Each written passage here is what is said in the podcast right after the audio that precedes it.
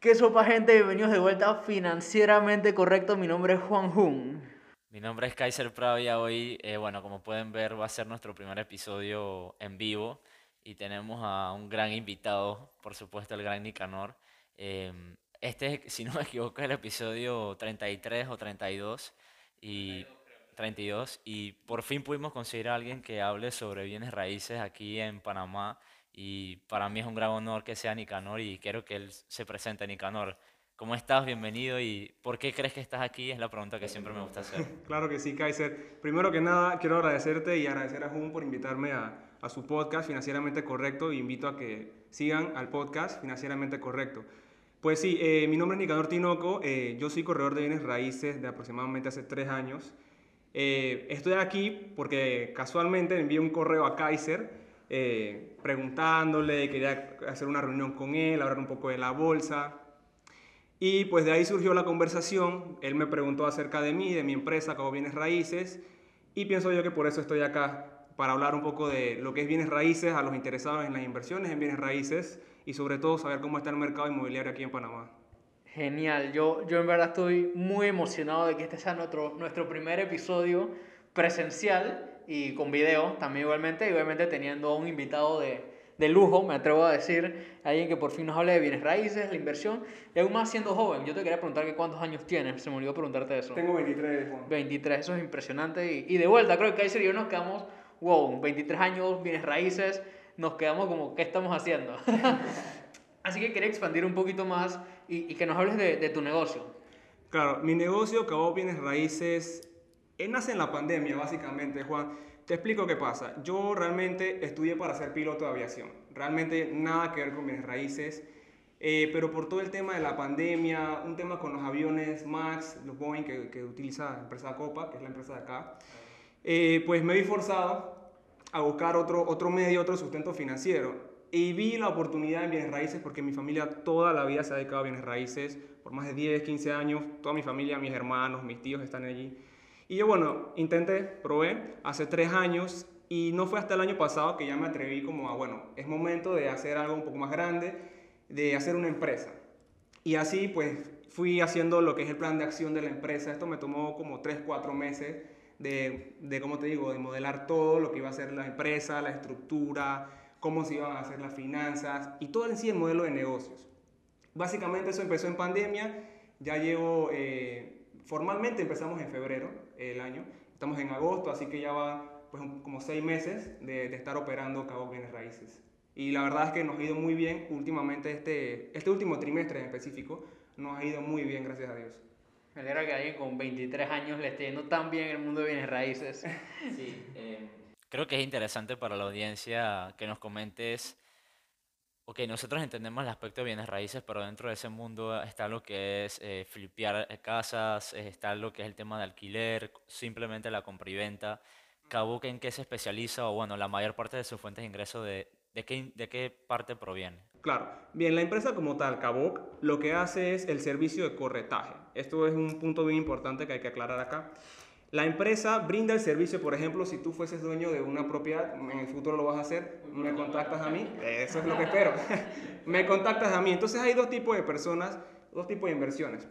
La primera inversión, que es la que mencionaste del flipping, es básicamente que tú la compras, la, las 3 R, la remodelas, la refinancias y sigues, y sigues, y sigues, o simplemente la vendes. ¿sí? Entonces, la ganancia de capital o el flujo, el cash flow. Esos son los dos tipos. Entonces, ¿qué hacemos nosotros como empresa? Si lo quieres vender, te conseguimos ese comprador. Si lo quieres alquilar, te conseguimos ese inquilino. Te hacemos todos los filtros, te damos todas las referencias, porque ¿qué pasa? Si compras la casa y quieres alquilarlo, sí, es bueno el cash flow y todo, pero tienes que saber a quién estás ingresando en esa casa. Porque puede ser un dolor de cabeza. Como puede ser una buena ganancia, también puede ser un dolor de cabeza tener un inquilino que no te pague, que te destruya tu propiedad y te represente pérdidas. Entonces, para eso estamos nosotros, para filtrarte esos clientes, para darte algo que tú sabes que va a ser duradero y que te vas a lucrar de eso. Igual en las ventas, que ser un cliente adecuado en el precio que tú nos indiques. Por supuesto que te damos las recomendaciones de cómo está el mercado en estos momentos. En estos momentos, te lo puedo decir, el mercado está para comprar, no tanto para vender, pero bueno, por ahí va la cosa. Así que ya saben, los inversionistas que nos están viendo acá están buscando oportunidades. Ahorita el mercado está específico para eso, básicamente. ahora, ahora es cuando. Ahora es cuando. Sí, y, y lo otro que. A mí, obviamente, lo que me destaca aquí es que 23 años. O sea, tú estás joven, estás igual que nosotros. Entonces, quiero que, que, que expandas un poquito más en esa dirección de. Claro. Ok, un joven interesado, ¿qué opinas al respecto? De empezar como, como broker, empezar como agente, eh, empezar como inversionista. Danos tu perspectiva de este tema. Claro, realmente si su intención es invertir en bienes raíces, no necesariamente tienes que ser un broker. No necesariamente. Puedes ser eh, un ingeniero, un arquitecto, farmacéutico, o sea, puedes tener la carrera que tú gustes, porque el fin, eh, pues para llegar a ser inversionista, pues primero es, de, tienes que tener las cosas claras y tienes que saber qué inversión estás buscando. Si lo que quieres es comprarla para luego revenderla o si ya tú buscas un término de largo plazo, ¿sí? Entonces, para los jóvenes, ¿qué les recomiendo? Que no se metan en deudas de carros nuevos y si van a tener tarjetas, sigan los consejos de Kaiser y Juan con ese tema de las tarjetas, porque yo he tenido miles de clientes que tienen el salario para aplicar a una propiedad, pero simplemente por tener carro, por tener tarjeta, ya no califican el préstamo y no pueden comprar nada. Entonces, si su, si su idea es eh, invertir en bienes raíces, vayan construyendo financieramente ese, esas bases, esos sedimentos para comprar esa inversión. Yo no empecé ahorita a los 23 con eso. Si yo lo vengo haciendo desde que tengo 18, desde que tengo 17 realmente, a mí me ha interesado mucho el tema de las finanzas. Desde muy pequeño tuve mis, mis pequeños negocios, ¿sabes? En la escuela y que, bueno, voy a comprar dulces y te los vendo. Tonterías así, ¿no? Claro que no es- son eh, negocios grandes ni nada, pero la idea, la idea... El, sentimiento emprendedor. Sí, yo pienso que todos los inversionistas, me imagino que cuando ustedes eran niños igual, tenían ese sentimiento de, "Eh, ¿sabes? Vamos a revender y no sé qué. Yo siempre hablaba con, mi, con mis primos, vamos a trabajar en el Rey de, de, de- de cartucho, cuando tenía 13, todavía se podía. Vamos a empacar y ahí hacemos no sé qué sencillo y después compramos algo. Sí, me, me explico. Eh, pienso que es eso. Seguir con esa mentalidad, construir ese crédito para cuando llegue al banco y haya la oportunidad, porque siempre va a haber oportunidades. Ahorita abundan las oportunidades, pero siempre hay en bienes raíces. Eh, estar listo, financieramente hablando, estar listo. Vale. Eh, Súper interesante porque Juan y yo recalcamos esto de construir el, hi- el historial crediticio, que empieces, saques tu tarjeta de crédito. Juan tiene un, un video muy bueno en su canal de cómo sacar tarjeta de crédito si no, si eres joven o si tienes, si no tienes empleo seguro, por decirlo así, entre comillas. Em, lo que yo te quería consultar era, hay un, hay un mito sobre, para invertir en bienes raíces tú necesitas tener mucho dinero, necesitas tener un salario muy alto. Eh, cuéntanos un poco tu experiencia, por lo menos atendiendo a personas quizá de tu edad. Eh, nos mencionas que algunas personas tienen el, el salario que se necesita, pero por tener préstamo de auto, eh, tarjetas de crédito sin pagar o con intereses no, no califican. Entonces, amplíanos un poquito más sobre esto. ¿Qué, qué consejos le das a esas personas? ¿Qué necesitan? ¿No necesitan mucho dinero? ¿Necesitan mucho dinero? ¿Necesitan ahorros, inversiones? Cuéntanos un poco. Claro, eh, bueno, lo que más se necesita va a depender del tipo de propiedad que vayas a comprar. Si quieres comprar una propiedad nueva, te van a pedir menos abono. ¿Cuánto es menos abono? A veces te financian el 98%, o sea, necesitas un 2% de abono. Vamos a suponer que es algo de 100 mil, o sea, estamos hablando de 2 mil dólares, que es algo relativamente, no voy a decir fácil, pero alcanzable, ahorrable, exacto. No es fácil, pero sí se puede conseguir. Eh, entonces, ¿qué pasa? Los salarios van a depender de, lo que tú puedas gastar, va a depender de tu capacidad de endeudamiento según tu salario. ¿Cuánto es eso? Bueno, aquí en Panamá, en otros países se puede variar, pero por lo menos aquí está entre el 30 y 35% dependiendo.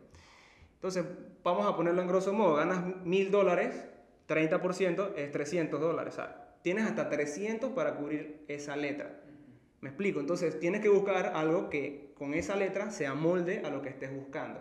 Si no, pues te toca aplicar con otra persona o lo mejor, aumentas tus ingresos, que es lo, más, recomendable, ¿no? Entonces es cuestión de, es un cálculo básico. Solo miras tu salario y que esté libre, eso sí, no que tengas carro, no que tengas tarjeta, porque obviamente si tenías mil, pero ya tienes una cuenta de 500 de colita, pues ahora tienes 500, o sea, ya no te alcanza, creo que para carros hot dog nada más. O sea, me explico, el banco no te va a prestar. Entonces son esas cosas, ¿no? Evaluar y verlo a futuro y hay que sacrificarse, así se lo voy a decir. Hay que sacrificarse. Eh, la primera inversión que hice fue bien sacrificada. Eh, no es fácil llegar hasta un ahorro tan grande así si no hay sacrificio, si no se hacen los presupuestos. que me imagino que en eso pueden verlo en los canales de Juan, en los canales de Kaiser. Eh, el tema del presupuesto es un tema muy importante, no tienes idea, y las inversiones. Es algo que tienes que hacer y tienes que aprender a invertir. Si no es en bienes raíces, en bolsa por lo menos, o en algún negocio que tú consideres prudente y que conozcas. A, mí la verdad me gusta cuando, cuando nuestros invitados básicamente eh, eh, testifican lo que nosotros hablamos a cada rato, entonces para darle validez a lo que usualmente estamos diciendo en los episodios. Y, y, no sé si esta parte va a ser un poquito personal, esta pregunta que te voy a hacer. Si no la quieres responder, lo entiendo perfectamente. Pero para ver si, si nos contas un poquito sobre esta primera inversión que, que, hiciste tú. Bueno. Algo general, no tiene que entrar mucho en eh, detalles. Bueno, básicamente esto fue una casa que yo vi, eh, la estaban vendiendo, pero había un tema con esta casa. Y el tema con esta casa, eh, esto no es un buen ejemplo como para los bancos, porque esta casa la tuve que comprar cash. Y la tuve que comprar con un socio, porque yo no tenía todo el efectivo. Entonces, eh, eso también es otro tema que, que tienes que ver, si el banco financia esa casa, porque hay algunas áreas donde el banco dice, ¿sabes qué? no me gusta esa área, no, no, te va a prestar dinero ahí. Eso también es otro tema. Esta casa eh, genera alrededor de unos como mil dólares más o menos y el retorno es como un 20%. Por eso fue que yo, a pesar de que no me iban a prestar, o sea, no me podía apalancar para nada, igual decidí hacer la inversión porque vi el retorno del 20% y que en Latinoamérica es bien común que no encuentres eso. Casi siempre encuentras como un 10%. O sea, esas, esas oportunidades así no son tan comunes. Entonces hay que aprovecharlas.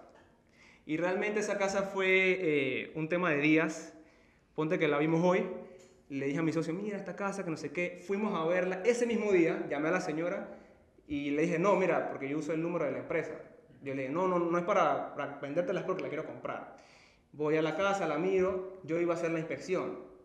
La, siempre recomiendo eso. ¿ah? Siempre que vas a comprarla, si, sobre todo si es segunda, haz una inspección para verificar techo, filtraciones, sobre todo aquí, filtraciones en Panamá, porque aquí llueve nueve meses, ustedes lo saben, nueve meses, o sea que filtraciones gran parte del año y, eso es un tema que duele la cabeza lidiar con eso.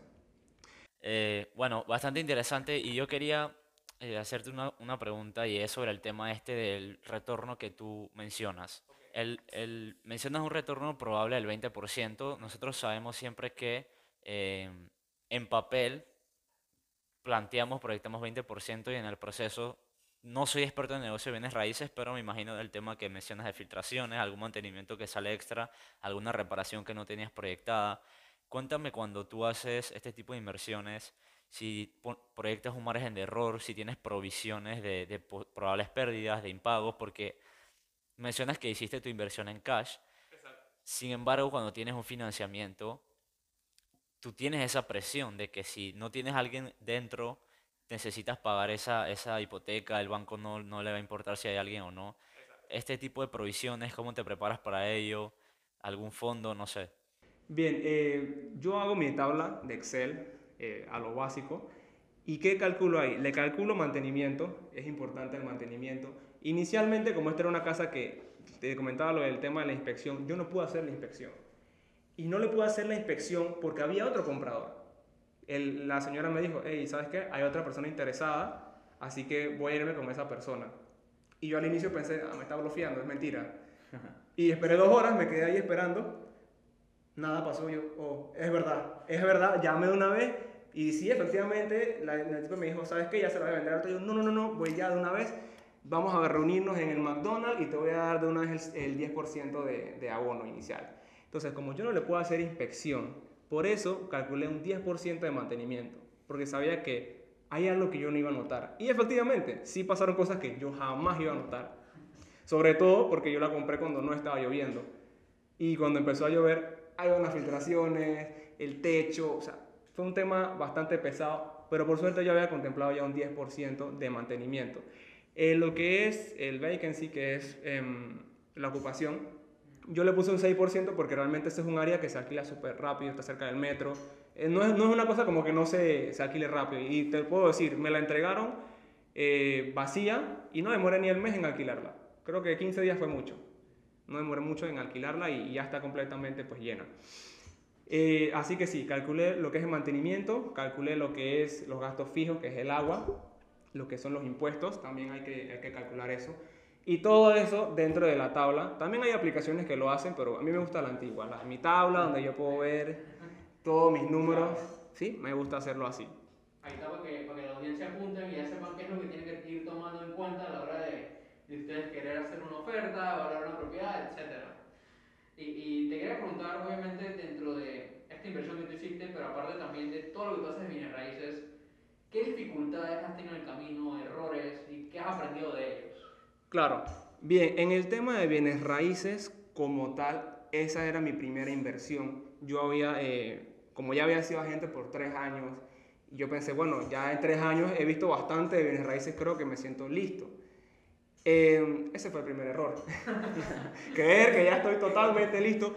Porque como te dije, una vez que ya ingresaron los inquilinos, ahí me di cuenta de que incluso un palo de mango, que se lo comenté a Kaiser eh, cuando lo contacté la primera vez que hablé con él, le comenté que hay un palo de mango al lado, ni siquiera dentro de la casa, en la casa del vecino.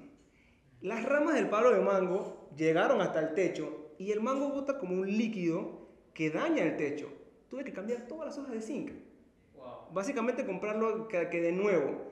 Y yo en mi mente jamás yo pensaría que eso que ni siquiera está adentro va a afectar. Y sí afecta y bastante.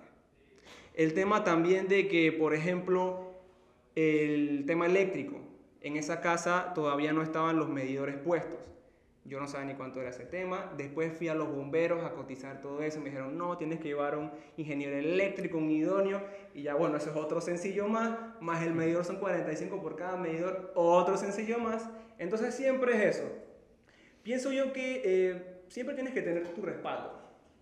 Ese es un error que yo no, no contemplé, porque lo que yo gasté era todo lo que yo tenía básicamente. Tuve que esperar los alquileres para entonces poco a poco ir haciendo esa- esas reparaciones, que por suerte las pude hacer con, junto con mi socio.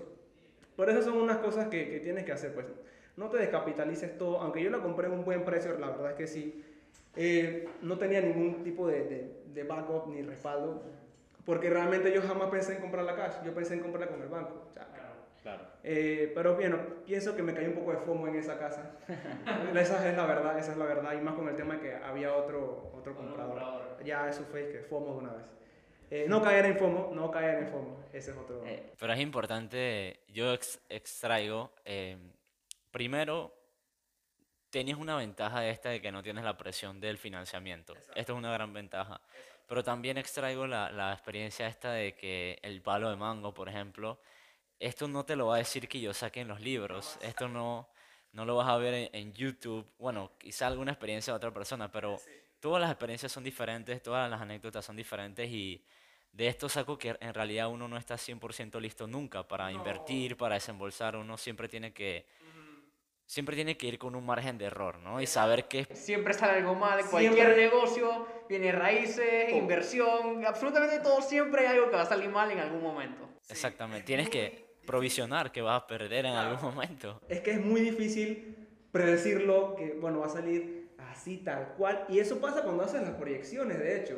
Cuando tú haces la proyección le pones alquiler, mantenimiento, vacancy, y resulta que sale otra cosa que tú ni por allí. O sea, Ahí sale el palo de mango. el palo de mango o Del no que- vecino. eh, del vecino exacto ni siquiera era que era mío o sea pasan esas cosas y, y ya te digo como dices indicas que nunca vas a estar realmente eh, 100% anuente de lo que va a suceder es, es imposible y que te diga alguien eso es muy difícil porque es que son cosas tan variantes Claro. que no puedes realmente saber qué va a pasar Yo quería preguntarte ahora que menciono el, el personaje este de Robert Kiyosaki. eh, tú mencionaste que tenías tres años como agente y estabas, te sentías listo para hacer tu primera inversión o aventurarte a hacer tu primera inversión. Estos tres años como agente seguramente te dieron mucha experiencia, pero en lo que es el marco teórico, creadores de contenido, ¿qué le puedes recomendar a la audiencia? Libros para, para que ellos empiecen a aprender de, de bienes raíces bueno eh, mira, aquí en Panamá y Claro. Eh, en bienes raíces hay muchos cursos eh, muy buenos, la verdad. Yo recomendaría que sí tomen un par de cursos de bienes raíces, inversión en bienes raíces, eh, tomando en cuenta también el mercado de aquí. Porque recuerden que esos cursos a veces son dedicados a Estados Unidos o a España, entonces no es lo mismo aquí. Las tasas de intereses no son las mismas que aquí. Aquí hay FESI, Allá, bueno, la verdad es que no sé si hay FESI, pero lo dudo. Entonces, son ese tipo de cosas que hay que tomar en cuenta. Hay que tomar en cuenta, pero la base, lo que vendría siendo el cálculo del mantenimiento, mirar el flujo de efectivo que sea positivo, pues no vas a comprar una casa donde la letra que tienes que pagar y todo lo que contempla sea 600 y el alquiler son 500 y quedas en menos 100, o sea, no tiene mucho sentido. Hay muchas personas que me dicen, no, mira, yo compré un terreno para que suba el valor y después yo lo vendo. Y sí, efectivamente puede subir el valor, pero cuánto tiempo y todo el tiempo que tienes que dedicarle al mantenimiento, porque no es que compres el terreno solamente, tienes que mantener ese terreno, no puedes tener la hierba por los cielos, me explico, y tienes que estar ahí pendiente y verlo, o sea, todos esos, todos esos temas pienso que, que es importante, por lo menos, eh, asesorarse. Es muy importante la asesoría, nunca la subestimen, yo no la subestimé, yo de hecho leí bastantes libros de Kiyosaki, eh, me leí como cuatro libros de él, Padre Rico, Padre Pobre, que bueno, eh, creo que aquí todo el mundo conoce ese libro y, es bien famoso. Es uno como bandera, eh, por lo menos Padre Rico, Padre Pobre, es un libro que pueden leerse y yo siento que es como un abreboca. Si no sabes mucho del tema, si quieres como empaparte, ahí realmente no hablan de bienes raíces, hablan de finanzas en general.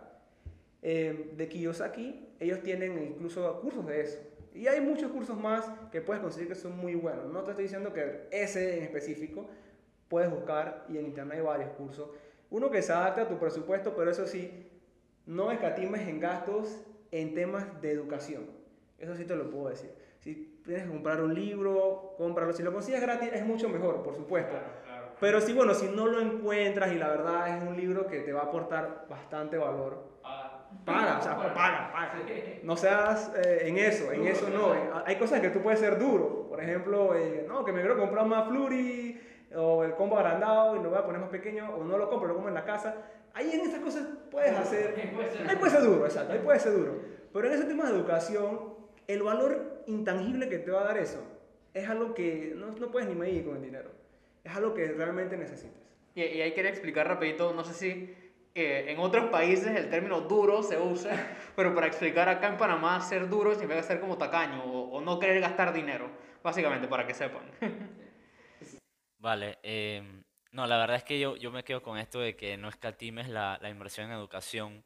A muchas personas em, les da miedo, por lo menos yo y Juan, seguramente Juan ha tenido estas experiencias que, que vendemos eh, asesorías, todo el tema educativo hay personas que les duele mucho pagar porque no saben si va a valer la pena. Realmente no es necesario comprar un curso. Creo que los libros, que en realidad son bastante baratos, 10, 15 dólares por los que se consiguen, eh, tienen un valor, como dice Nicanor, intangible que es bastante grande. Y bueno, una de las últimas preguntas que, te quería hacer era, eh, si pudieras dejar un mensaje a la audiencia, eh, contar algún error o algo realmente que no tiene que ser necesariamente bienes raíces, sino algo que haya pasado en tu, en tu corta vida, como la nuestra, la nuestra es corta. bueno, voy a contarles eh, una, una, anécdota, de hecho. Eh, mi primer negocio, por decirlo así, que yo estuve, eh, no tengo nada en contra de ellas, pero la verdad es que yo no me meto en eso, fueron las redes de mercadeo. Y yo me metí básicamente porque vi que a alguien le iba bien. ¿sí? y ese fue mi primera como idea de negocio, eso fue a los 17 años, todavía ni siquiera podía, de hecho, meterme a la red, tenía que tener 18, le dije a mi papá que me hiciera el favor. Eh, ¿Y qué es el consejo que te puedo dar ahí? Es que entiendas en qué te estás metiendo, porque yo me metí, yo pagué, y después fue que me puse a investigar cómo funcionaba esa red, cómo realmente ganaba dinero, y cuando vi lo absurdo que era que tenía que meter 500 personas como para tener algo razonable, y yo dije, oye, si yo todos mis amigos tan igual o peor que yo. O sea, nadie tiene dinero en, los, mis conocidos. Todos eran niños de 17 años, que o sea, no tienen dinero, no tienen trabajo. ¿Cómo yo les voy a pedir a ellos una inversión fuerte? Porque era una inversión media fuerte para, para esa edad, ¿no? Claro. Todas esas cosas, pues el consejo que le puedo dar es no te metas a un negocio si no lo conoces. Y creo que esto es un consejo que, que Juan y Kaiser apoyan 100%. Nunca se metan a algo que realmente no conocen. Esto aplica a bienes raíces, a la bolsa. Siempre estudien lo que están haciendo. Y yo cometí ese error muchas veces, no solo una ni dos, varias veces, con préstamos. Les prestaba a gente que yo sabía que al final no me iban a poder regresar el dinero. O sea, cosas así, ¿no? Hasta, hasta para eso, hasta para eso tienes que saber qué estás haciendo, hasta para prestamista. Ahí, ahí te da el mensaje de, de no te metas al agua con los dos pies de una vez. Primero mete uno, ve cómo están las aguas y después ya te puedes ir adentrando poco a poco. Y creo que definitivamente que es un muy buen mensaje. Y bueno, creo que el episodio de hoy lo vamos a tener hasta aquí. No sé si Kaiser tienes alguna otra cosa. O... No, creo que ha sido una, una muy buena experiencia. Esperamos que para la audiencia también sea así. Eh, solamente van a poder ver esto en YouTube. Si nos estás escuchando en Spotify, en Apple Podcast y quieren ver la cara de Juan, ver la cara de Nicanor, ver la cara de Kaiser, eh, búsquenos en YouTube como Financieramente Correcto. Allá vamos a estar. Recuerden suscribirse y, y esperen. Like muy importante para el algoritmo. Sí, y esperen más, más podcasts como estos eh, con imagen. Vamos a, a tratar de implementarlos, Juan y yo. No va a ser fácil, pero lo vamos a, lo vamos a dar lo mejor de nosotros. Y bueno, creo que Nicanor, definitivamente que un gusto tenerte acá el día de hoy. Todo lo que hemos dicho acá el día de hoy es financieramente correcto. Un gusto tenerlos acá. A ustedes dos, como siempre, un gusto también. Saludos. Gracias.